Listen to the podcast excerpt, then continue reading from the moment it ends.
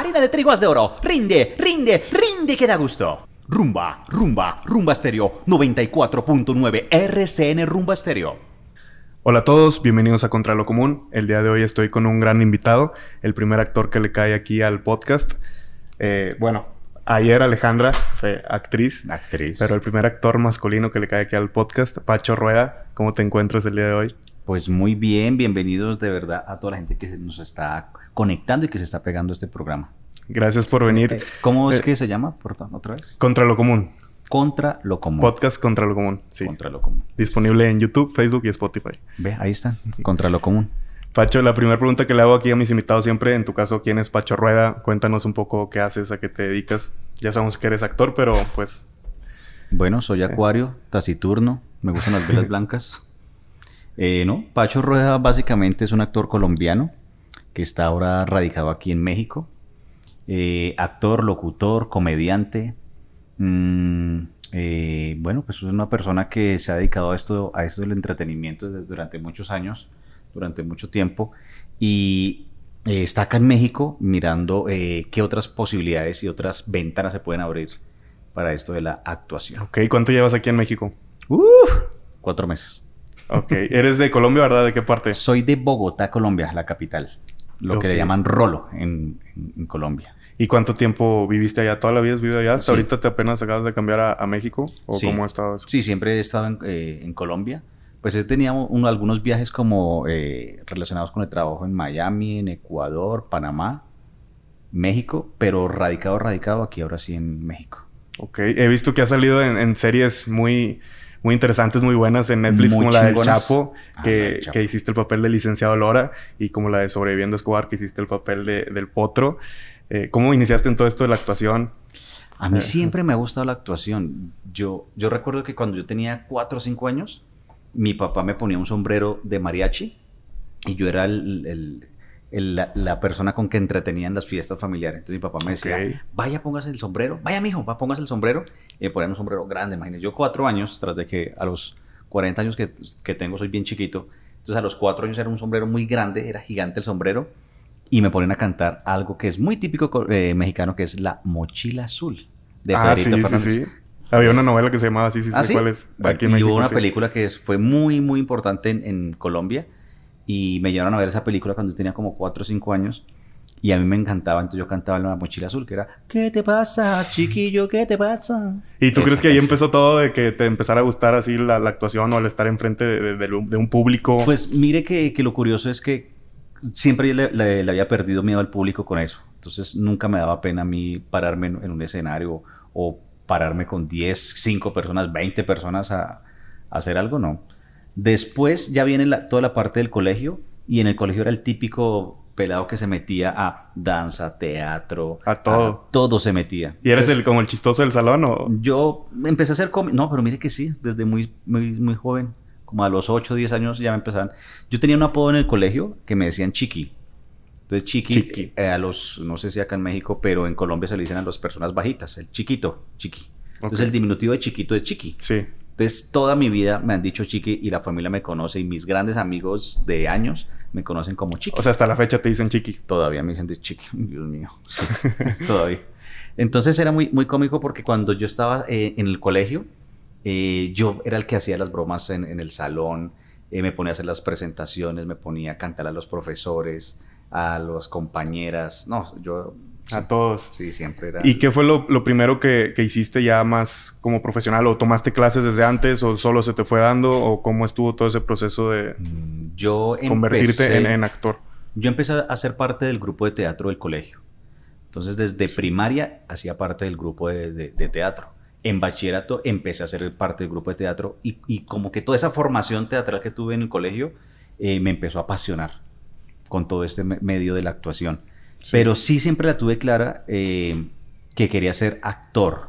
Tenía que estar algo relacionado con las artes. También me gustaba la danza, me gustaba todo lo que tiene que ver con las artes plásticas, la pintura, la escultura. Siempre me gustaba eso. Soy muy bueno dibujando, soy muy bueno eh, trabajando lo que son los colores, la diagramación, todo eso me gustaba mu- mucho. Pero ya cuando salgo de, de prestar servicio militar, porque en Colombia se presta servicio militar obligatorio, yo no sé si aquí, Obligatorio para todos. obligatorio para todos los Eh, hombres, cuando se sale después del bachillerato o de la secundaria, es que le llaman, ¿no? Sí. La secundaria, eh, el servicio es militar es obligatorio. Entonces se hace por medio de unas balotas y entonces si usted sacó la, no sé, el ping-pong o la balota o eh, roja significa que se va para policía o se va entonces para la Fuerza Aérea o para la Armada. Pero a fuerzas tiene que ser algo. Pero sí tiene que ser uno. Ok. militar. Aquí en México cuando cumples 18 se saca la... Se llama cartilla militar. Ah, ya es Pero ahí, es como un, un sorteo. O sea, te puede tocar creo Ah, que bola negra o bola blanca. No, Pero, sí... es lo mismo. Pero Solo- en una no haces nada. O sea, en una te dan la cartilla sin hacer nada. Y en la otra sí Ah, tienes que sí, hacer tiene que correr, cierto- correr sí. uno con suerte, pero Sí. antes de eso, entonces, uh, no, toda la gente que, que ha hecho eso tuvo que haber pasado por el, el- por el examen militar, que lo ponen Ok. en fila a uno y bueno, bájense en los pantalones, hagan el favor, bájense en los pantalones y empiezan a tocarle a uno los testículos para ver, a ver si uno tiene eh, varicocele. Entonces, ¿Varicocele? Varicocele es eh, la hernia o la tercer hueva que le sale a uno, a los hombres. Entonces, en el servicio militar colombiano, cuando uno tiene una hernia, eh, entonces sale eximido. Le dicen, no señor, usted se salvó. Y lo sacan a uno y Oh. le entregan la pelotica esa blanca. Pero entonces a todos los colombianos mayores de... O ya cuando salen del bachillerato ya les han tocado... Ya, sí, el que diga que no es porque, "Mm, quién sabe, qué le tocó. Pero toda persona que salga de bachillerato, hombre, ya ha pasado por la mano de los doctores eh, militares. Ah, bueno, al menos son doctores. Sí. Y lo ponen a uno en fila y, güey, madre, y lo hacen empelotar a todo el mundo y hacerle el tacto. Está interesante eso, no sabía. Sí. ¿Y quién fue tu inspiración en, en la actuación? ¿Veías películas? ¿Veías qué veías? O, o qué era lo que te... Como lo que te hacía querer ser, ser actor? ¿Veías Mm, algunas películas, algún no, actor en especial? Mire que lo mío no estaba tanto relacionado con el cine, sino más con el teatro. Siempre me gustó fue el Mm. teatro. Porque mi primera base eh, fue el teatro. Fue Sí. el grupo de, de teatro del colegio. Eh, pero sí, ya después de adulto, porque bueno, pasa todo esto del servicio militar, yo voy a prestar servicio militar obligatorio y sigo ahí con la vena artística y formo en el, durante ese año en el batallón, formo mi grupo de teatro en el batallón. Ok. Entonces eh, me gustaba mucho empezar a dirigir y hacer cosas teatrales ahí. Pero ya después de servicio militar, que estamos hablando para las mujeres y los muchachos, más o menos unos 18 años de edad. ¿Hace 18 años o cuando tenías No, 18 Cuando, años? sal- cuando tenía 18 años, salgo eh, del servicio militar y me dicen, bueno, ¿y usted qué va a hacer? Entonces, en- dentro de mi cabeza, pues de adolescentes, de preadolescentes, esos de 18, 20 años, dice, ¿qué me voy a poner a hacer yo? ¿Qué me voy a poner a estudiar? Entonces estaba arquitectura, diseño gráfico o artes. Y me ganó más las artes. Yo dije, no, yo quiero estudiar esa actuación. Pero entonces? con el tema, mi papá también es curioso porque mi papá eh, es colombiano, es de Santander, es de un lugar eh, de la zona mm, colombiana que son muy machistas y muy rudos. No sé aquí qué podría rela- relacionarse acá en México, pero son unas personas muy machistas, muy rudas, muy secos. Sí, Eh, pues aquí hay muchos... lo es que no es, es- es, es ciudad... Todo México es así. Sí, pues, pues no todo México, o sea, aquí en la ciudad, por ejemplo, aquí en Ciudad de México está un poco más relajado eso, pero ya si te vas a, a las orillas o a Eso, algunas, los algunos ranchos, pueblos, son, eso. son como que más conservadores, Eso. más... Entonces mi, mi padre es, es así como ranchero y, y él lo que quería era que su hijo, su primogénito, estudiara eh, Doctor o algo así, ¿no? sí, una carrera. Él quería que Ingeniero. fuera ingen- ingeniero de minas y petróleo. Ok. Entonces yo le dije, no, ¿sabe qué? Yo quiero estudiar es danza contemporánea. Cu- Cuando le digo danza contemporánea me dice, usted está loco, ¿qué le pasa? ¿Me naciste puto? ¿Qué vas a ponerte a bailar? ¿Así te dijo? Sí, pues en términos colombianos, ¿no? Sí. Pero me dijo, ¿que usted es maricón o qué? ¿Usted es maricón o cómo va con esto? Yo quiero que usted sea ingeniero de minas y petróleos. Eso le va a dar dineros. Y sí, hubiera, le hubiera hecho caso. Pero eh, después de todo eso, realmente decido empezar a estudiar locución. O sea, mi primera carrera fue locución y luego estudié medios audiovisuales. Entonces no estudiaste artes en ese, en ese tiempo. En ese momento no. Yo decido... eh, ¿Ponerte a trabajar o, o no, no, no. estudiar más? o- No, estudiar justamente, o sea, decidí, en vez de artes, empecé a estudiar locución y medios audiovisuales. ¿Y si te apoyó tu papá o, o igual? Sí, al comienzo pues me dicen, bueno, ya, ¿qué lo voy a poner a hacer? Bueno, entonces póngase a estudiar esto. O sea, me Sí. decida. Después de quería estudiar arquitectura, él me quería apoyar en arquitectura, pero realmente a mí las artes siempre me gustaban más, todo el tema de producción, todo el, todo el tema de, de- del teatro, de las artes. Entonces, mi carrera más afín, ahí en ese momento, a los 19 años, dije, no, pues me voy a estudiar locución. Entonces, mi primera carrera fue locución y medios audiovisuales, que está relacionado con todo esto justamente. Sí. ¿Y la terminaste la, la carrera? Sí. Yo soy locutor profesional. Y después, saliendo de eso, o sea, ¿has trabajado en, radio o...? Yo, eh, digamos que eh, ahí empecé a hacer lo que es la voz comercial. Yo empecé a hacer muchas voces comerciales ahí en Colombia. Luego empecé a hacer voces para documentales. Luego empecé a hacer voces animadas. Eh, y todo está relacionado con la actuación. Sí. Entonces, durante todo el proceso de locución, empecé a hacer fue voz comercial para, para Colombia, para productos de O sea, tu voz ha estado en muchos comerciales. Me, no muchos, pero sí, sí más de cinco o seis por ahí. Ok.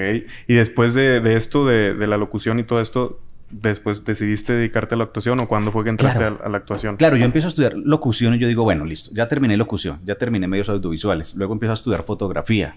Entonces empecé a estudiar fotografía y yo digo, no, definitivamente lo que me hace falta a mí es la actuación. O sea, yo necesito ser actor. Cuando salgo otra vez y les digo, ya he estudiado estas tres carreras, ahora quiero actuación, mi papá otra vez dice, no, otra vez, pero usted por qué no estudia otra cosa que le dé una estabilidad económica, algo, o sea, esas carreras suyas. Entonces, eh, digo, no, yo ya, esa me la pago solo. Entonces, aquí, aquí viene toda la historia y es, yo empiezo a trabajar, a, a vengar mi propio dinero y empiezo a trabajar eh, como cajero o como en un, en un banco. Aquí le eh. llamarían como Godín, como un Godín, ¿no? Todos los que mantenían encorbatados y como sí, sí, sí, así, le dicen aquí. Un Godín. Entonces yo empecé a trabajar en un banco en Colombia, pues en Bogotá. Entonces eh, trabajaba de 7 de la mañana a 6 de la tarde en, una, en un maletín, en un morral me llevaba todo mi traje de, de actuación, que es una sudadera y una camiseta negra y empezaba a estudiar desde las 8 de la noche hasta las 12 de la noche estudiaba yo actuación. Entonces yo estudiaba actuación de noche y trabajaba de día. Entonces, ya, ya que tenías las carreras, te metiste a trabajar en un banco, no, no, no trabajaste de... Porque no salía nada, no salía nada. Entonces, claro, eh, no salía nada laboralmente y aparte yo necesitaba una estabilidad económica, entonces empecé a trabajar, fue en un banco. Pero mi primer, mi primer trabajo eh, tenía que ver con, como con la parte administrativa, yo no tenía nada que ver con lo administrativo. Simplemente fue un contacto que me dijeron, oiga, usted ya tiene 20 años y que se va a poner a hacer, véngalo. Y me jalaron para una empresa muy importante en Colombia y era hacer como en un archivo, trabajar en un archivo y digitalizando documentos y eso. Pero yo no me sentía bien ahí, yo no quería estar eso. Sí, claro. ¿Y cuánto tiempo estuviste? Estuve como un año, como no, como tres años. Y de esos tres años tuve como cinco memorandos. Porque cuando... ¿Qué son memorandos? Memorandos son llamados de atención, cartas mm, que le llaman la atención a usted y que a la quinta, a la sexta lo echan a uno. Sí porque entonces yo me iba a hacer lo del archivo y a veces me llegaban, eh, en ese tiempo estaba estudiando actuación, entonces me iba y me escapaba y me ponía a estudiar la letra del, de la obra de teatro y dejaba el puesto tirado, el puesto de trabajo lo dejaba tirado por irme a estudiar. Entonces tuviste varios por eso. Claro, sí, porque no les llegaba más porque no, no me sentía a gusto, o sea, no quería ser esa persona, no quería ser esa persona encorbatada, formal, trabajando en un horario oficina, cumpliendo un horario de nueve a... No, no lo quería. ¿Para ese tiempo tú te visualizabas siendo actor? ¿Para eso, ¿Para eso estabas estudiando actuación o, no sabías todavía, no tenías bien definido? ahí estaba estudiando actuación, ahí estaba estudiando actuación. Pero entonces, claro, el dilema que nos pasa a muchos y es, bueno, pero ¿de qué voy a vivir? ¿Realmente se va a vivir de la actuación? ¿Se va a vivir de la música? ¿Se va a vivir del arte? Es berraco, es muy cabrón. Es muy cabrón empezar. Y sobre todo a los 19, 20 años, porque a los 20 años la gente quiere hacer eso, quiere eh, o tener dinero o pensar en la fama y, en otras cosas, en el éxito, ¿no? Entonces el éxito está relacionado con otras cosas, con figurar y aparentar y, ser, pero no realmente buscar lo que uno quiere. Sí, claro. Entonces para mí fue eso, como que esa experiencia de empezar a hacer otro tipo de trabajos que no eran los míos, que no quería, y empezar a, mezclarlo con la actuación. Pero eso también me sirvió para mucho más adelante. Toda esa experiencia de vida que yo tuve durante esos cinco o seis años que trabajé en otras empresas y otras... Entonces tú, o sea, trabajabas y aparte estabas con la actuación buscando, buscando, abriendo, o sea, puertas. Claro, eso era lo que yo quería. Yo quería eh, empezar a terminar mi carrera como actor y soltar las otras empresas y empezar a dedicarme realmente a ser actor. Ok. Pero pues es muy complejo, es ¿Y cuál fue la primera eh, película, serie o, cosa que has hecho mm, involucrada con la actuación? Lo primero que hice fue un comercial. Yo empecé a hacer comerciales en Colombia. Entonces hacía mucha publicidad y a mí una época en Colombia los compañeros me decían el príncipe de los comerciales. Porque a todo le atinaba. Entonces yo hacía comerciales. El primer comercial era para un, producto que llamaba de, de, aseo, límpido JGB. Y entonces era muy famoso ese comercial. Entonces, estoy hablando de los años. Era viejito ese comercial. Unos años como noventas por ahí. Entonces ah, era ya, o sea, ya, ya claro, ya. O sea, ya tiene muchos años que, te digas. Sí, como 98, 99 por ahí. ¿Y aún, aún recuerdas el, el, comercial? Sí, el comercial. Yo decía ahí, Limpid JGB, solo hay uno. era ese comercial. Y yo entraba, yo entraba de cartero y le entregaba la carta a la, famosa negrita, que es que era, una, era un icono en Colombia en esa época porque era un, un, detergente, un limpiador, un decol, ¿cómo le llaman acá? Sí, un blanqueador. Blanqueador, sí. Y entonces, claro, era blanqueador, que es cierto, blanquea, que limpia, y la actriz que contrataban durante años era de raza morena, de raza negra. Entonces era muy, muy, muy emblemático ese comercial. Entonces todos los que llegaban a hacer ese comercial pues aparecían en las pantallas colombianas porque era un comercial muy famoso. Sí. Entonces yo aparecía ahí. Limpio JB, solo hay uno. Entonces ahí empecé a hacer mi primer comercial y esa vaina, claro, me empezó a gustar más. Yo decía, qué rico las cámaras, qué rico esto, qué rico, aparte le pagan. Eh, y entonces empezó a gustarme más, pero entré como en una época de crisis emocional con mi carrera que no estaba pasando mucho. O sea, sí, un comercial, pero se lo pagaban a uno a 60 días y no era mucho dinero, bueno. Sí. Entonces entré en una época como de crisis y resulté viajando fuera de la capital a otro lugar, a un pueblo cercano, a un estado cercano de, Colombia, y ahí me radiqué un, año, pero durante ese año hice otras actividades que no estaban relacionadas con la actuación, porque estaba buscando eh, qué generar dinero. O sea, te fuiste con la idea de generar dinero, ya no tanto de, seguir en, la actuación y todo eso. Quise abandonar la actuación como a los 25 años, porque veía que no estaba pasando nada económicamente. Claro, sí, yo hacía teatro, hacía mis presentaciones, hacía algo, pero eso no, no funcionaba. O sea, tú pensaste en, rendirte en, ese tiempo. Sí, hay que confesarlo, señores. A los 25 años, Pacho Rueda tiró la toalla. La dije, tiraste. No, dije, no, esta vaina no está funcionando. Y además la presión también de los papás. Y bueno, ¿y usted qué? Y entonces la casa aquí, hubo mío. Entonces me va de la casa y no, espere, papá, no, no, no me eche. Entonces está esa presión y también, o sea, como que todo es, bueno, ¿qué? Todo es dinero. Sí, claro. Entonces decido irme a hacer dinero y en ese año logro hacer algo de capital, pero no, no era suficiente para mí dentro de lo que... Personalmente. Claro, dentro de mi ser yo decía, pues sí, tengo una camioneta, tenía una moto. Pero no es lo que te llena, o sea... No era eso.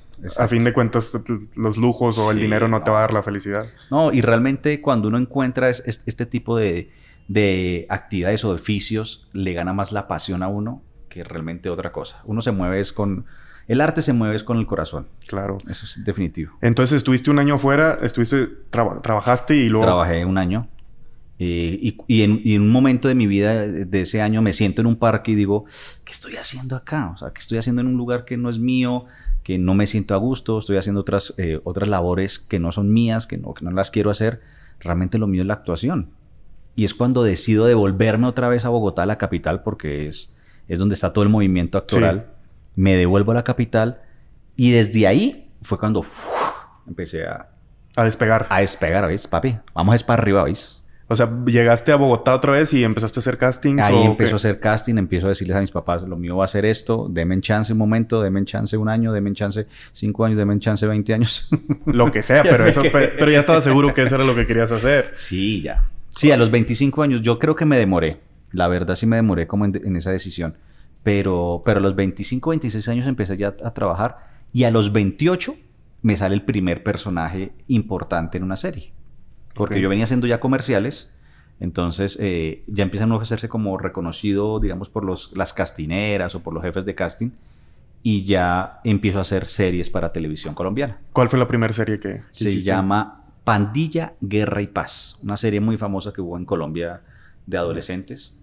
Sí, yo estuve en la segunda temporada y fue mi primer personaje pago mensual, donde tenía una participación importante, larga, eh, de matón. Desde ahí empezó mi vida. Sí, ¿verdad? Porque he visto que... que de matón. Sí, ¿verdad? O sea, muchos personajes que has tenido tienen, están involucrados con, con eso. Sí, yo ahí empecé a ser... Era un personaje que llamaba El Motosierra. Y hablaba así, entonces, ¿qué? Entonces, ¿qué, patrón? No sé qué, creo que una voz así toda ronca. Se llamaba Motosierra. Y, por ejemplo, esa voz, ¿cómo desde, desde antes en un casting para empezar, ¿cómo, te preparas para un casting? Por ejemplo, mira, hay algo que sí me, que yo por eso digo que todo lo que uno aprenda en, la vida le va a servir. Todo, todo. Porque a mí me sirvió mucho, o, me sigue sirviendo la, locución. Porque la locución realmente lo que le enseñan a uno es cómo colocar la voz, cómo utilizarla, cómo no dañarla, y cómo hacer una cantidad de voces y, y utilizar el aparato resonador de una manera eficiente para Sí. poder hacer voces. Entonces, toda esa técnica me ha servido mucho para la actuación porque desde ahí puedo empezar a jugar personajes desde la voz. Entonces, todo este tipo de cosas que le puedo meter, o los acentos, o la bajo, o la, o la pongo más arriba, o la pongo más abajo. ¿Sí? Todo eso, Sí. Todas esas son cosas que uno le puede ir metiendo al personaje. Entonces, uno como actor, entre más elementos tenga, más herramientas tenga, uno puede ser más chingón. Sí. Porque también he visto que puedes hacer la voz neutral, ¿verdad? O sea, te puedes quitar el acento completamente colombiano. Mm, Lo podría hacer, pero entonces tendría que ser un poco más como lo que le llaman acá el chilango, un poco más neutral. Sí. Porque yo soy de Bogotá. A otras producciones las he hecho de Cali. El caleño, entonces, ¿qué mami? El caleño es como así, como más cantadito, ¿veis? Sí. El caleño es así, de una, de una parte como de Colombia, bien guabalosa, ¿veis? Bien que donde come el cholado, papi. Donde come... Sí. Y hay mujeres morenitas muy lindas, muy guapatosas. Ese es. Y hay otros acentos que es como, como en México, como en otro lado, ¿no? Cada, cada estado tiene su propio acento. Sí, sí, sí, claro. Cada To- estado todo es diferente. Exacto. Sí. Y entonces, para un casting, ¿tú buscas los castings, te los mandan? ¿O, Ah, o cómo, bueno. tú- No. cómo llegas tú? O, o buscas un papel en específico? ¿O Yo- llegas a, a buscar el papel que sea? O, ¿Cómo, Mm, cómo te estuve- preparas? Yo estuve, digamos que, a mí me tocó la, el cambio generacional.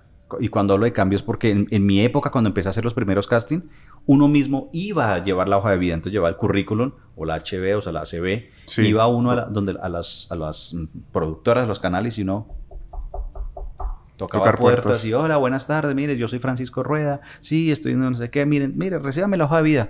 Y ahí lo iban teniendo. Entonces eran unos arrumes, unos, unas pilas de hojas de vida y ahí iban. Y a mí me tocó el cambio cuando empiezan a, a- a aparecer todos estos representantes y las managers y empiezan a decir, Oh. bueno, ya no vamos a, a necesitar que todos los actores vengan puerta a puerta, sino simplemente viene la figura de la manager, Sí. que hoy en día se está manejando así. Sí. Entonces, hoy en día todo la, yo creería que el 90% de los actores se manejan con, con manager, porque es la persona encargada de moverle eh, tu carrera. Sí. Que eso es otro tema, ¿no? A veces no hay manager, sino más, hay más eh, comisionistas que otra cosa. Sí. Porque realmente el manager es el que le mueve la carrera, el que le dice, ¿sabe qué, José? Yo lo voy a llevar por esto, vamos a hacer esto, la proyección es esta, yo quiero que usted empiece a hacer este tipo de proyectos, este no nos sirve. Pues te quita es- ese peso de encima de tú tener que estar buscando y, y ya tú te concentras más en Claro. hacer lo que tienes que hacer. Pero entonces tampoco se puede relajar uno porque uno dice, ah, yo tengo mi manager. Y puede pasar uno o dos años y no lo mueven. nada. No pasa nada. Pues también depende de qué Es tan bueno sea el, maña- el manager. Sí, el, el tener el manager no te asegura siempre trabajo, pero sí es una puerta Sí. para que ellos puedan verlo a uno directamente. Entonces viene todo ese proceso.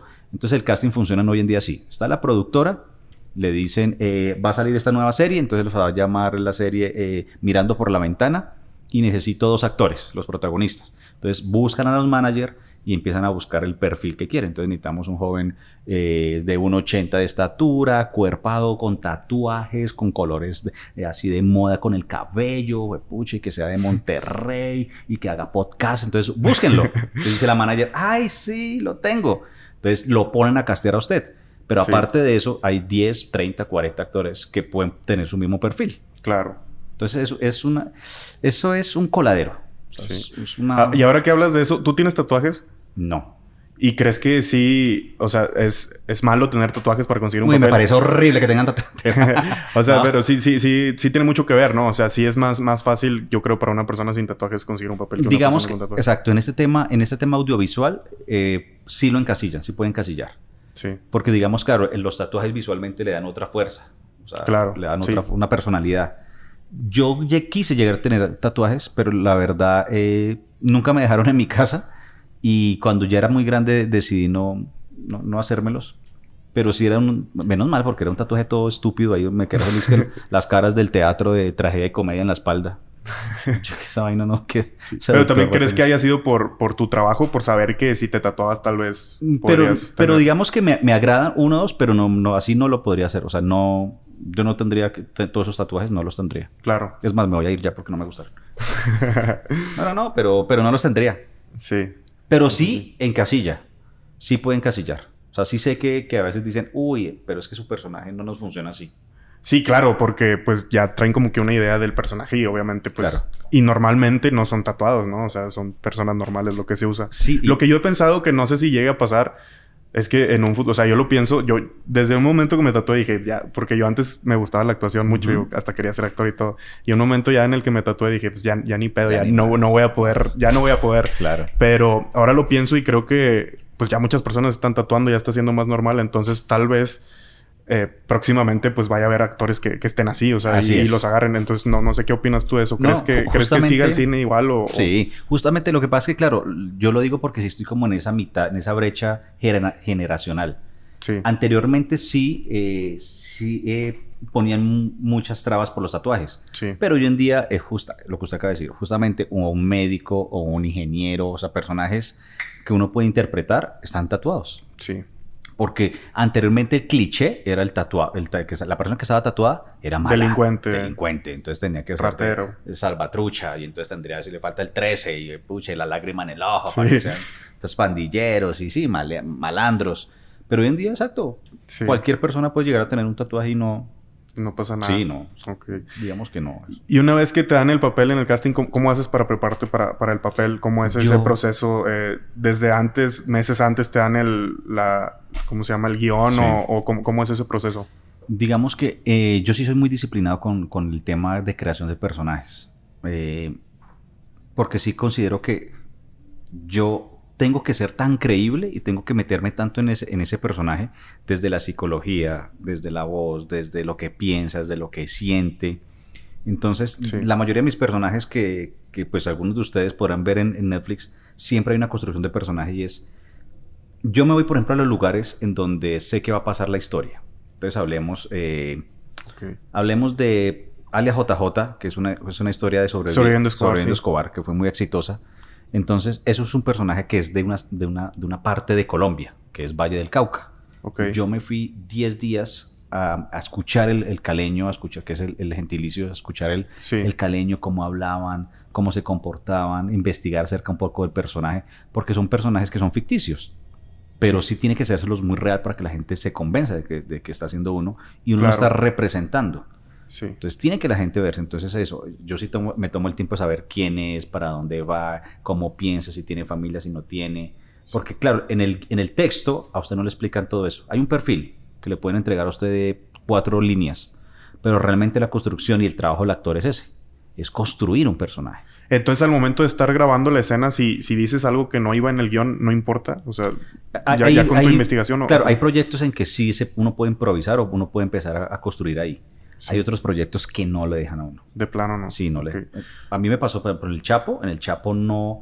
Yo no podía cambiar un texto, una coma, una admiración. No. Tenía que ser el texto tal cual. En los otros sí me han dejado meter cositas. ¿Y cuánto tiempo tienes para, para aprenderte el guion desde antes que, que, vayan a, hacer la, la escena? Digamos que, a ver, cuando uno hace esos personajes largos, a uno le van entregando sobre la marcha. Entonces dicen, mm. listo, Listo, José, entonces usted quedó para el personaje ese. Vamos a hablar. El personaje de Mirando por la ventana, ese es su personaje.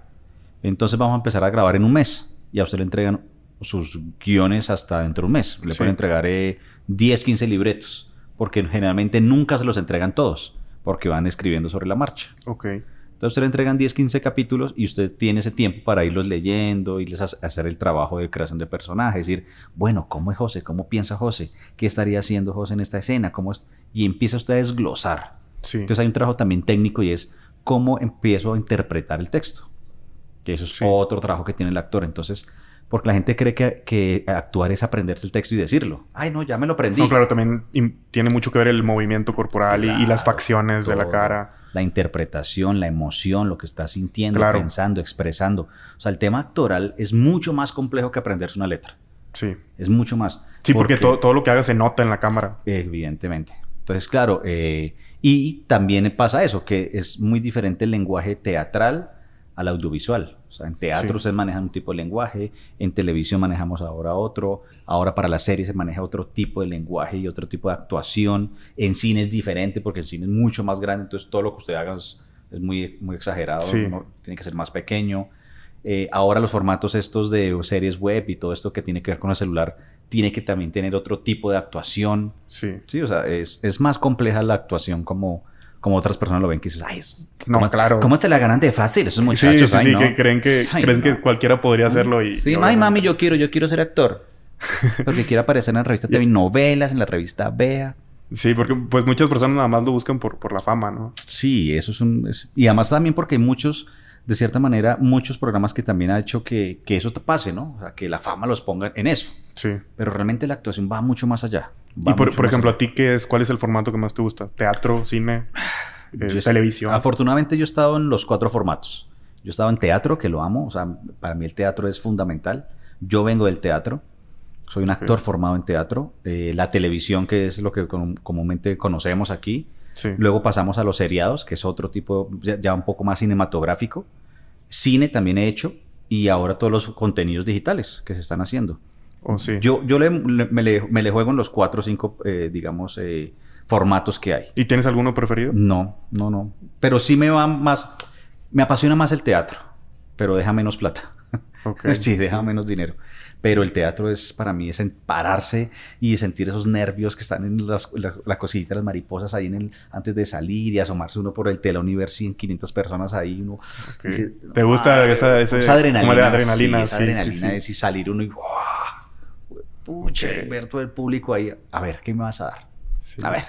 Nada más eso, ¿no? El público también es muy complejo porque pagan, están pagando una boleta para... Claro. Y generalmente ahora todos quieren ese entretenimiento, entonces... ¿Has tenido alguna mala experiencia en teatro que... No, mm. alguna mal día que abuchen a, No me han abuchado, pero, pero sí he tenido, por ejemplo, eh, o sea, que se me han olvidado los textos, por ejemplo. En plena... Claro, hace justamente antes de pandemia en Colombia se, se estaba haciendo una obra que se llama La obra que sale mal y es un éxito de una obra que también ha estado acá en México y en muchos lugares del mundo. Ha estado en Londres, de Broadway, ha estado en Argentina, España. Bueno, es una obra que ha estado por todo lado. Y esa obra, yo estaba haciendo un personaje y se me fue el texto. Y no tenía como darle el pie al, otro actor. Entonces el actor se quedó mirándome y yo, yo quedé blanqueado. O sea. Sí, de, esas veces que se te. Y yo, ¿qué sigue? ¿Qué sigue? Y el cerebro empieza a decir, ¿qué está? ¿Qué? A recordar letra. Les tocó darme el pie por allá al compañero. Eh, Perkins, ¿te acuerdas que debemos abrir la puerta? Y yo, ¡ah! Sí, la puerta, claro, por supuesto. O sea, le, oh. tocó ayudarme porque me blanqueé. Pero fue improvisación y, al final salió bien. Sí, sí, sí. O sea, fue como el, ancla para acordarme que, que, me tocaba asomarme a la ventana o abrir la puerta o el otro texto. Pero sí, a veces me, me, me, quedo blanqueado. Ok. quedo blanqueado. Y regresando un poquito al tema de las series, por ejemplo, la del Chapo, ¿cuánto tiempo estuviste en grabación? El Chapo fueron tres temporadas. ¿Estuviste en las eh, tres temporadas? Sí. Sí, tuve la fortuna. Es más, eh, fui el único actor, no, el segundo actor que estuvo las tres temporadas. Porque esa serie fue, es eh, producción colombo-mexicana. Sí. Entonces, la mayoría de lo que se grabó se hizo en Colombia. Yo creo que se hizo un 80% por todo el tema de seguridad y por todo el tema que está pasando acá en México para, para hacerla. Entonces se fueron a grabarla a Colombia. Y estuvimos, creo que fueron como unos 6, 7 meses rodándola. Las tres series. Las tres temporadas. Perdón, las tres temporadas, sí. Sí, sí, sí como 6, 7 meses. Sí, eran temporadas de 10, 11 capítulos. Okay. Vi, que había varias escenas en las que hablabas en inglés. ¿Tú sabes inglés o, te preparaste para esas escenas? No, eso me tocó aprendérmelo de memoria porque yo no... I don't speak English good. Ok, entonces te las aprendiste para... Para, pues para aprender... Sí, para decirlas. ¿Y, qué tal con, con, lo de la... Eh, ¿Cómo se Pronunciación. Porque, pues, o sea, yo, yo las escuché y escuchas muy, muy natural, muy, muy como si fueras hasta Estados Unidos. Se escuchan muy. Oh, thank you very much. no, eh, yo creo que, que ese es otro trabajo que también es que el actor tiene que tener muchos elementos. Digamos que yo no hablo inglés, me, me aflojera ponerme a hablar inglés, aprenderme, me, me, sí, me da hueva. Sí. Pero sí se necesita hablar inglés. Entonces, ¿qué pasó? Para esas escenas que me pedían, sí me tocó pedir un coach, eh, hacerle, decirle, bueno, este texto tiene que ir así, cómo lo pronuncio, qué significa porque lo que vuelvo y lo digo, no era más que aprenderme a decir good morning. Sí, porque también tienes que sentirlo, claro, saber qué estás diciendo. Y donde el otro me conteste de una manera, eh, a otro ritmo, tengo que saberle contestar, es, hablarlo.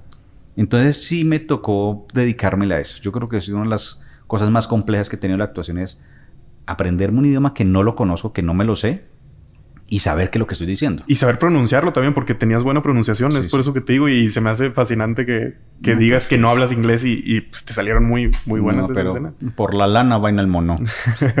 o sea, pero tuviste quien te dijera cómo se pronunciaba exactamente. Y claro, me tocó tener un coach, eh, una persona que sabe inglés y decirle, mire, estos es los textos que tengo que aprenderme en inglés, cómo se dicen, y escucharlos y a lo, o sea, lo open English. Escucharlo una todas las noches.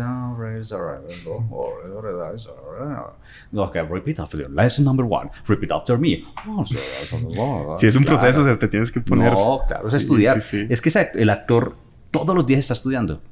Todos los días porque tiene que aprenderse la letra, tiene que saber dónde pararse, dónde están las cámaras. Eh, es que es muy complejo. Sí. Así estamos hablando de la parte de series, de, series y de ficción. Claro, son tres cámaras que te están ponchando, que te están grabando, eh, pendiente de la luz, de la dirección, del personaje, de la letra, de la emoción, del Y de no, volver a ver las cámaras Claro, que uno quede... Ah, perdón, corta. Sí. No, no sabe qué hacer. ¿Cuál es la escena más difícil que te ha tocado grabar? O alguna que te haya tocado por eh, ejemplo, ¿cuántas veces la más que te haya eh, dificultado? Mm, digamos que, bueno, en, algún momento el Chapo me, me, costaba también primero porque no, no, tenía esa capacidad de, no me dejaban esa capacidad de, improvisar, ¿cierto? Porque el texto sí era muy, eh, los libretistas exigían, por respeto, que eso también es muy bueno, porque los libretistas también tienen su trabajo. O sea, el libretista se gasta tanto tiempo escribiendo una serie para que el actor la diga como es. Claro. Y uno como actor a veces le cambia. Entonces los libretistas, estos libretistas eran muy estrictos y, tenían todas las razones. Yo escribí, yo me amo más. Tenía que ser así, ¿no? Yo te amo más o yo me amo más que tú. No. Era esa, esa frase. Sí. Y aparte, pues yo soy colombiano y gramaticalmente también el mexicano sí, tienen tiene ciertas diferencias, claro. Me pones una palabra antes o después. Y, sí. La conjugación también, la oración arman diferente. Entonces, claro, yo trataba de, de, hacer los textos, yo decía, ah, ok, aquí dice, Señor, buenos días, muchas gracias, y me voy. Pero yo a veces como colombiano le encontraba otras cosas y me decían, corte. Así, no es. Así, así no diría un, alguien del DF. Sí. Por ejemplo, eso, había uno que yo le metía listo. Entonces, no sé, eh, le decía, eh, eh, Joaquín Guzmán, ya llegó tu camioneta, nos podemos ir y listo. Corta. En, México no decimos listo. Sí. Entonces, pon, corta. Entonces, aprender ese proceso también entre mexicanizarlo y colombianizarlo, claro, salirme lo colombiano para entrar al, tema mexicano, sí me, me, cuesta. Y por ejemplo, ¿ese papel te lo dieron como mexicano? O sea, tú como... Yo audicioné como mexicano. Ok. Yo audicioné, cuando me hacen la, audición, que eso fue en Colombia, sí una de las, de las eh, exigencias era que el actor pudiera lograr hablar, mexicano, que le llaman neutro. Y, yo lo, logré y después, claro, para toda la serie hice el coach, que le pusieron un coach. Que un saludo si nos está escuchando, el señor Iván Olivares. Saludos a Iván Olivares. Pero me platicaste que audios, ¿cómo se dice? Audicioné. Audicionaste sí, para otro papel, ¿no? Ah, sí. Había hecho primero para Don Sol, que es uno de los personajes más importantes también de la serie de ahí. Eh, se, se, quedó. Conrado, sí. Sí, Conrado. Eh, se quedó eh, Humberto Bustos, el actor que es muy, muy bueno. Se quedó con ese personaje y después me dieron el chance para ser el licenciado Lora, que es el que finalmente terminé interpretándolo. Sí, y por ejemplo, si te hubieran dado ese papel de, de del Conrado, hay muchas escenas en las que. Sí lo pensé, me cuesta. O sea, yo creo como actor muy acostado. Por ejemplo, exacto, ahora que usted dice que las escenas de, que más me le cuestan a uno, y de verdad, créanlo, son las escenas de cama, por ejemplo. Cuando yo hago las escenas, las personas que vieron la sobreviviendo Escobar tienen muchas escenas de cama de mi personaje, que es el potro, porque él era un narcotraficante y era muy mujeriego y tenía mucho dinero, mucha lana. Entonces él se llevaba muchas mujeres esas escenas toda la gente me escribía, ¡Uy, qué rico potro! Y te besaste con no sé quién, y te besaste con si sé cuándo, y no, y ella, y te la pelaste, y no sé qué.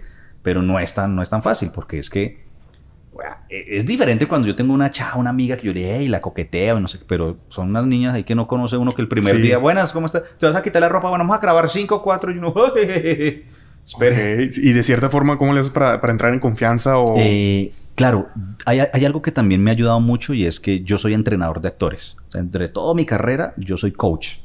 Y eso también me ayuda a, afianzar un poquito a las personas nuevas. Como soy entrenador, yo ya sé, le digo, mira, eh, la escena es así, esta escena va a ser una escena de cama. Yo como actor te vas a tener que besar, te voy a tener que cogerte aquí el brazo, te voy a empezar a besar, tal, tal, tal, tal, tal. Y las voy soltando porque si yo no les hablo a ellas de esa manera, eh, posiblemente para ellas también va a decir, va a ser un rechazo, como que, ay, ¿usted por qué me estaba besando acá? Le digo, pues, es, un narcotraficante, estamos en un, en un, en un jacuzzi, te, te, estoy dando dinero, pues no le puedo decir, disculpe señora, señorita, ¿será que se puede acostar conmigo esta noche? No, pues, sí. Entonces todo me toca como eh, ir pensando en eso. Justamente hay una escena que es una anécdota de esa serie, y es que contrataron a una niña eh, eh, para hacer una escena en donde me estaban haciendo unos masajes. Okay. Entonces el personaje estaba desnudo en la cama, le estaban haciendo unos masajes. Eh, ese personaje le, se le quitaba la, la, toalla, y le decía, mami, eh, el con final feliz. Y la niña se asustaba y se iba. Y entonces esa escena era corta y la niña no podía. Entonces yo estaba con ropa y yo la cogía la mano y le decía, mami, que el final feliz. Y la niña decía, es que yo no sé qué es final feliz. Estoy hablando de niña también de 20 a 25 años. Entonces no sé qué es final feliz. Entonces tocó explicarle en los masajes que era final feliz. Oh, ok. ¿Cierto? Porque era masaje. Sí, claro, sí. Que era el personaje que estaba ahí bromeando y que era así todo chacho. Bueno, pues a mí como actor me tocó hacer lo siguiente. Ya llevamos más de una hora y no se puede Tratando de hacer esa escena. Porque la niña, la niña no podía, no, no daba, no daba. Entonces, eh, el director estaba desesperado, decía, ¿qué hacemos? Traigan otra niña porque no me está reaccionando como es. Sí. O sea, ella no está reaccionando. Usted tiene que reaccionar y cogerle la mano y, decirle, no, señor, yo no hago eso y salir. Y la niña no estaba. Entonces, me fui al baño, me desnudé, o sea, me quité los pantaloncillos, pues, con los interiores y me acosté en la cama con la sábana. Ok. Y yo les dije a los camarógrafos, listo, muchachos, vamos a grabar esta, como salga. Entonces les dije a los camarógrafos que ya se vuelven amigos, panas de uno, porque ya lleva uno tiempo grabando con ellos. Me dice, le decía yo, listo, vamos a grabar esta escena ya. Listo, señor, vamos a grabar las 5, 4, 3. La niña empezó a hacerme los masajes, así, empezó a masajearme, a masajearme, a echarme el aceite. Brum, cuando viene la escena, le cogí la mano y brum, quité la sábana. Y ella sí me vio desnudo. Sí, y, le puse, y le puse la mano de ella en, en, en, mi bien, pues en, el sí, pene, pues, en el pene.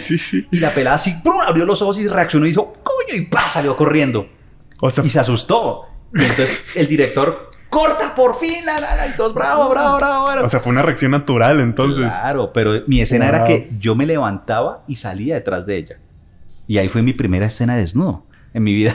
Porque los camarógrafos dijeron, Pachito, pues ahora sí se le, se le tocó mostrarse todo porque salió usted y el plano se veía también cuando yo salía desnudo detrás de ella.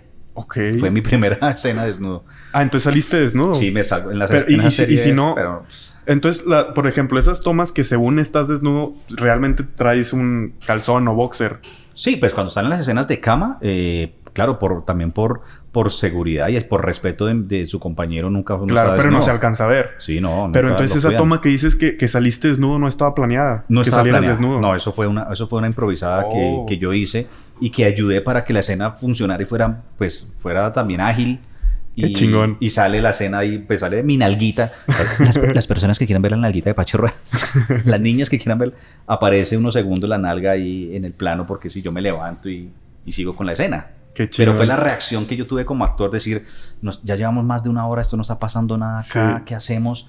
Y la reacción fue la niña, fue muy natural.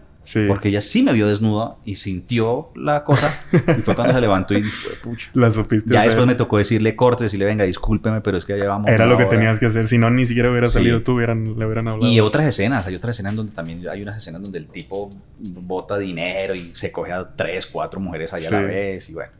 Pero no son, escenas, no son escenas fáciles. claro. Son escenas muy complejas. ¿Y cuál es el trabajo más gratificante que has hecho de todo lo que has hecho? Eh, ¿O cuál, cuál serie? ¿Cuál...? A mí me gusta... Lo que, lo que más digas, oye, esto es lo que...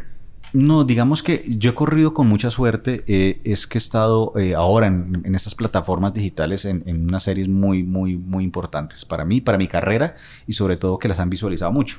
Sí. Una de ellas, por ejemplo, para México es El Chapo. Evidentemente es una serie que es, hizo un personaje muy... Me gustó mucho el personaje porque no era el típico malandro que venía haciendo en otras novelas o en otras series. Sí pero era un señor que de cierta manera estaba defendiendo a uno de los narcotraficantes más importantes de la historia. Sí.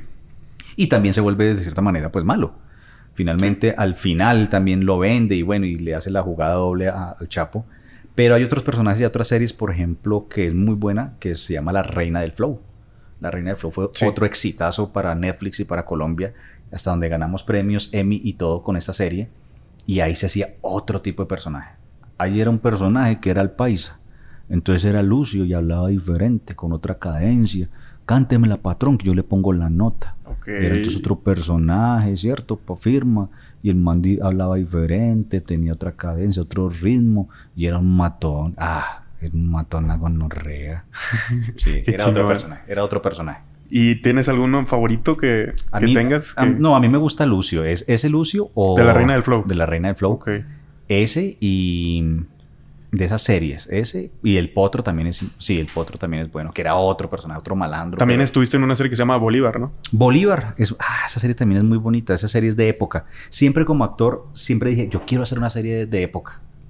Y la vida me ¿De época te refieres a, hace muchos años? Sí, de época, de 1800, de, sí, donde, con vestuario y todo eso. Sí. Y me dieron eh, la oportunidad de pertenecer a ese proyecto donde hacía un personaje también malo, pero de esa época. Entonces era el coronel Guerra, que era uno de los coroneles más importantes durante toda la historia de Bolívar y fue el que le hizo también la jugada a Bolívar. Oye, todos mis personajes tráfugas. ¿Nunca has tenido un personaje así bueno? no, en las series no. En, series no, la verdad en series siempre me gusta hacer esos personajes como malandros. Los personajes blancos no se me dan y aparte no me gustan. Sí. Los personajes blancos no. O sea, ¿cuál, cuál sería tu personaje favorito para protagonizar? ¿Alguien malo? Sí, a mí me gusta alguien así que tenga entre más conflictos, para mí serían más chingones. Creo que, que me funciona bien sacar esos personajes. Y por ejemplo, he visto escenas donde sales con pistolas y todo eso. ¿Para eso recibes algún tipo de, de... entrenamiento? Entrenamiento, sí. Sí. Sí, y, pero también los hacía como actor, también ese tipo de entrenamiento los debe hacer uno aparte. Eh, claro, le, pues le suma uno, pues que yo pertenecía al ejército, entonces tuve entrenamiento pues de armas en el ejército. Sí. Después de que empecé a estudiar, después que empecé a estudiar actuación, hice por mi lado también un taller de armas y estando en las mismas novelas eh, o en las mismas series, la producción también le, le, pagan a uno para que uno siga disparando, para que uno aprenda ese tipo de... O cuando lo tiene que montar uno a caballo, también le preguntan, bueno, ¿usted sabe montar a caballo?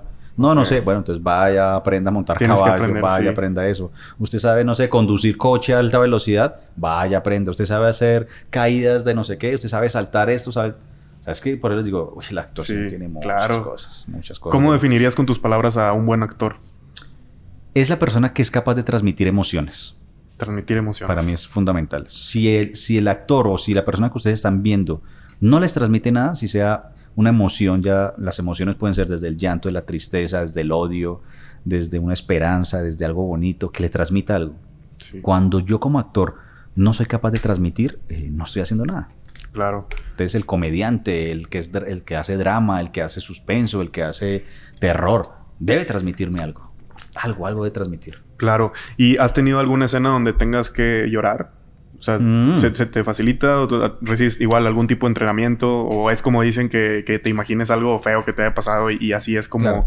¿O cómo es...? Lo que pasa es que durante, digamos que de, dentro de ese entrenamiento está la actuación, tiene que aprender uno a, manejar las emociones. Eh, hay unas personas que sí lloran realmente por eso, eh, son más fáciles de llorar. Sí. Pero digamos que cada uno tiene su técnica y mi técnica sí es desde la emoción. Es, pensar de verdad si tengo que llorar porque el perro se me murió. Es porque estoy sintiendo que el perro se me murió. Pero hay unas técnicas actorales que sí es, por ejemplo, la Stavilaski que hablan, que es la memoria emotiva. Entonces la memoria emotiva es que yo tengo una escena con usted y tengo que llorarle porque me voy a tirar por este edificio. Sí. Entonces para yo acordarme, entonces me, me voy atrás a mi memoria emotiva en, algo que me, que me, afecta emocionalmente. Entonces, la muerte de mi perro o de mi abuelita. Entonces, empiezo yo a cargarme, se me murió mi abuelita hace cinco años, empiezo a cargarme emocionalmente para hacer esa cena, para lanzarme a la ventana. Sí. Pero lo mío sí es desde, desde el aquí y el ahora. Mi técnica es estar aquí presente. O sea, si yo tengo que llorar porque me voy a lanzar por la ventana, es estoy viviendo ese momento. Sí. O sea, si te metes muy cabrón. Claro, esa, es mi técnica y, es la que me funciona. Pero hay otros actores que sí manejan otras técnicas. O sea, hay muchas técnicas actorales que como actores las debemos trabajar. Hasta la gotica o el vivaporú. Sí, eso sí, sí, Hasta esas técnicas la gente las utiliza, pero... me imagino que ya con toda esta trayectoria que llevas, pues tienes muchas fans. Eh, ¿Tienes alguna anécdota con alguna eh, fan? No, mire que, no tengo ninguna fans. mi número es 311 ¿Alguna anécdota extraña o es que algo? En mi casa, mi casa no me dejan... Últimamente no me dejan tener mujeres. es que supieran, Dios mío, y les contar eso es otro podcast, uy, Dios mío. Nada más algo que te haya pasado de extraño o, divertido. Pues. ¿Cómo le dirían ustedes? Eh, sexual, sexual y divertido. no, pues eh, las fans son muy chéveres.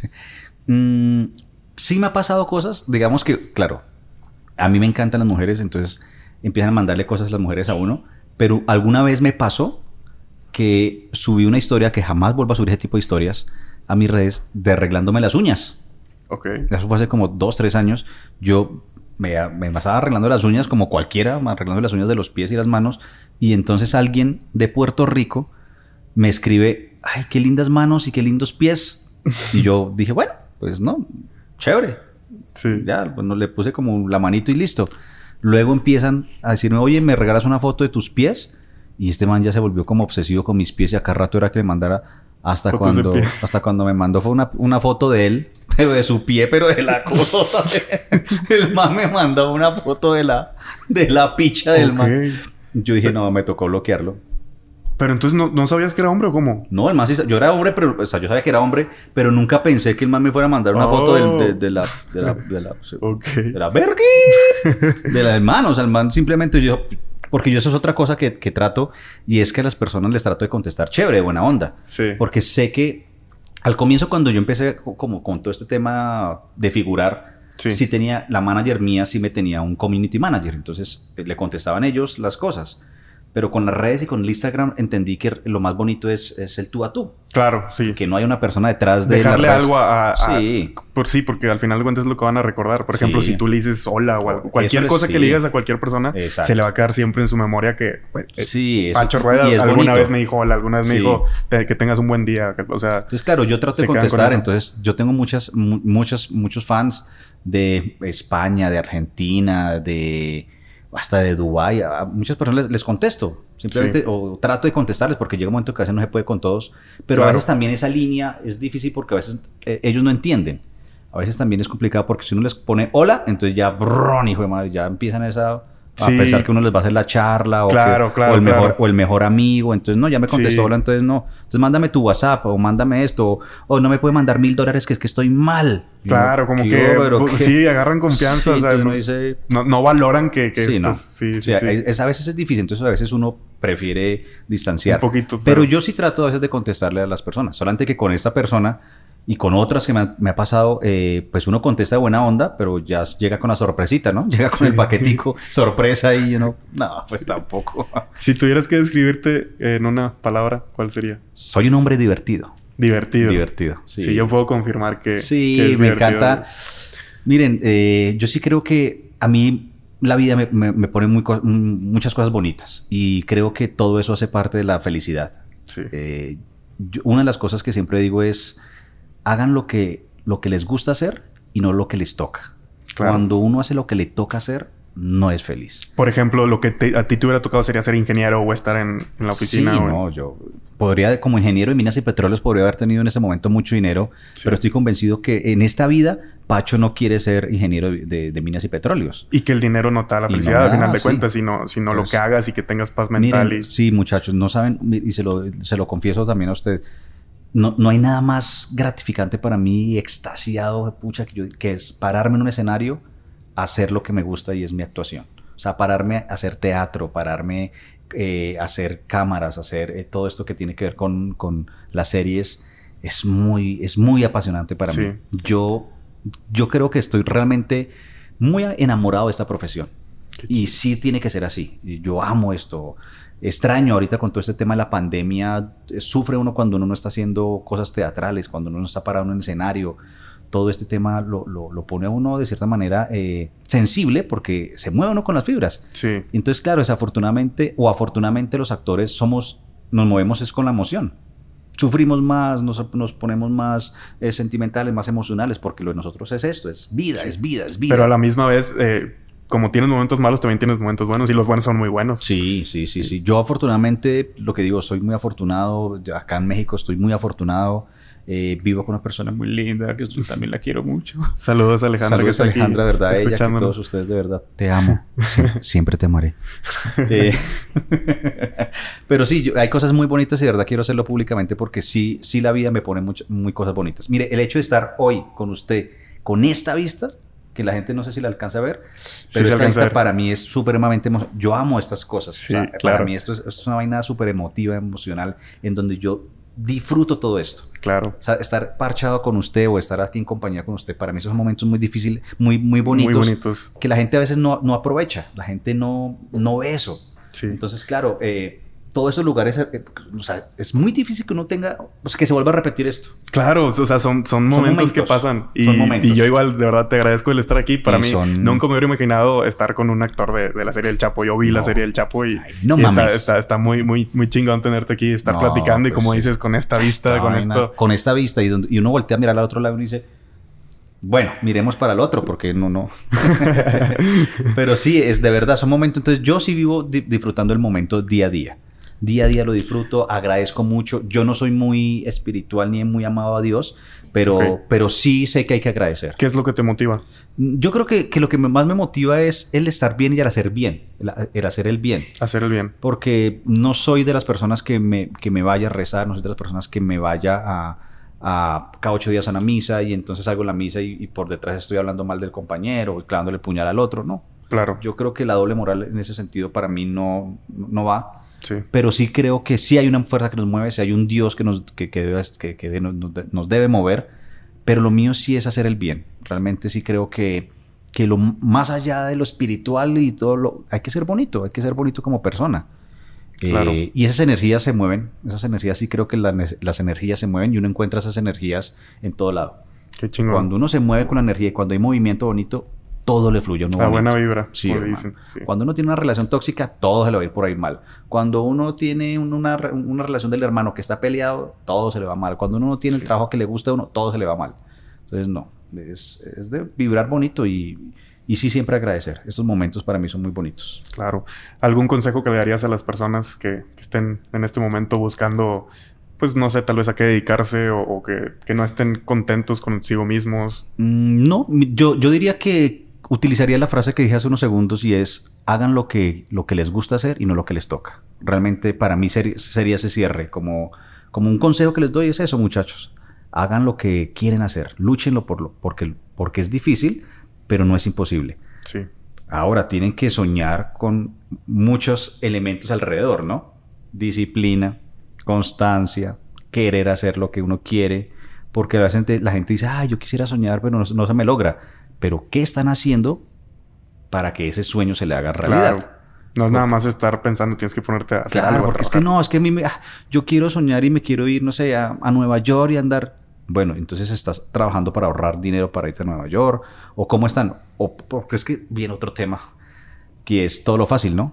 Entonces viene todo esto, ay no, pues yo estoy esperando a mi sugar daddy que me saque, yo sé que me va a ir bien gordo, yo sé que va a llegar el hombre que me quiera, me ame, y entonces me lleve a Nueva York, yo quiero que me lleve a Nueva York. Pues no, pues eso es otra opción, ¿cierto? Que la que están esperar a que te caiga del cielo. Claro. Y no ponerte. Pero, pero realmente es las cosas cuando uno las lucha, cuando las hace. Y yo creo que no, es, no hay nada más gratificante que, trabajar y aunque dures 15, 20 años intentándolo, pero el día que llegue. Que decir y mirar, mirar hacia atrás, que uno mirar atrás y diga, pucha, la logré. Te mueres a gusto. Puta, la como que ya. Me paré, hice esto y esto y me estuve eso. Claro. Me fregué un año, dos años Mm, ahorré dinero y ahora estoy acá en Nueva York tomándome la foto aquí en la Estatua de la Libertad. Pero lo Por mis méritos, sí. Exacto. Entonces, sí, es eso. Eh, y sobre todo es hacer lo que uno quiere. Eh, hoy en día, con todo este tema eh, juvenil, con todo este tema de, las redes y que se vuelve todo fácil, muchas personas han dejado de, sentir pasión por algo. Todos se quieren inmediato, todo quieren fácil. ser fácil, quieren eso, quieren desde el trabajo fácil, desde salir de la universidad y todo es fácil, que se lo entreguen fácil, desde tener todo fácil. Y no, yo soy de la época de que si hay que luchar, hay que tener disciplina, hay que tener constancia y sobre todo paciencia. Estoy de acuerdo. Paciencia, paciencia con todas estas cosas. ¿Qué se viene para Pacho Rueda estos próximos meses? Bueno, pues a unos tres minuticos se vendrá un sushi muy delicioso. Sí.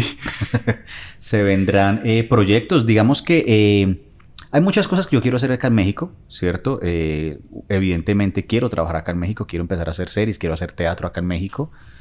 Ahora lo que estamos haciendo acá son talleres de entrenamiento, talleres de entrenamiento eh, para las personas que estén acá viviendo en México, ¿cierto? Estoy haciendo unos talleres de entrenamiento actoral que tienen que ver con toda la agilidad mental. Eh, también vengo con mi empresa que está relacionada con los talleres corporativos de comunicación asertiva, eh, liderazgo, trabajo en equipo, cómo hablar en público, todo eso también lo que les decía anteriormente, yo soy coach actoral y coach corporativo y traigo todo eso, todos esos servicios, esas herramientas las traigo aquí para, pues para México. Entonces, ¿haces cursos presenciales? Eh, sí. Mm, ay, espero, qué producción. Eh, ¿Cómo era la pregunta? Que si haces los cursos presenciales, es que, sí. que, está diciendo Alejandra. Sí, sí, sí. Eh, sí, estamos haciendo cursos presenciales. Digamos que ahorita el entrenamiento actoral lo tenemos desarrollado martes y jueves con unos grupos que ya llevan van avanzados y estarían los lunes y miércoles en el, en el Parque México, de 9 de la mañana a 11 de la mañana, lunes y miércoles para el primer nivel. Ahí estaríamos haciéndolo presencial. Y para lo corporativo, todas las empresas, si alguien que, quiera, que tenga sus empresas y que, digan, oiga, mis, mis empleados o mi equipo necesita trabajo en equipo, necesitan herramientas de comunicación, necesitamos empezar a trabajar lo que es la innovación, la comunicación, cómo hablar en público, también se comunican conmigo, mi empresa estará atenta para que pues les hagamos una... Me encantaría a mí tomar un curso de eso. ¿De cómo hablar en público? bueno, sería bueno. Sí, soy muy tímido, entonces me gustaría saber, emprender a... Que se me quite el miedo, los nervios, no, no sé, debe de haber algunos consejos. Sí, son herramientas, hay, muchas técnicas, y es el que hacer, es el, el, hacer. Entonces, eso, eso es lo que se viene ahora para, para conmigo acá, y posiblemente, eh, bueno, estaría un buen, buen largo acá de tiempo. Me encanta. Qué chingón tenerte por acá en México. No, me pues, encanta. Muchas gracias, Pacho, por haber venido a mi podcast. Muy buena plática y muy interesante todo lo que haces. Mucho respeto a, todo tu trabajo, a todo tu, trayecto y todo lo que has hecho. Y, y qué, qué bonitas palabras no. Para, para, toda la gente. Muchas gracias de verdad que sigan conectados con estos podcasts, que también es otros, otros, otra manera de entretenerse uno, de escuchar, de aprender. Está en crecimiento, exacto. Y eso, muchachos, hacer el que hacer. El que hacer es el que genera movimiento. ¿Cómo te pueden seguir en redes sociales? Por si alguien no, no te sigue, no te conoce. Eh, arroba Pacho Rueda. Estoy ahí. Todo lo que son las redes sociales está como Pacho Rueda. Donde me, me está como Pacho Rueda. Eh, sí, Facebook, Instagram y Twitter estoy como Pacho Rueda. Chingón. Bueno, muchas gracias, Pacho. Y pues los espero allá por Monterrey. Si algún día quieren, o si no. Sí. Yo pienso seguir viniendo igual. Hay que conocer Xochimilco, hay que hacer muchas cosas. Ya conocimos ayer el metro. El metro, muchachos. Oiga, tienen que ver, de verdad. Se subió en el último vagón, no sé por qué. y ahí no quería, no quería salir de ahí. No, quería. Eso, no se dice.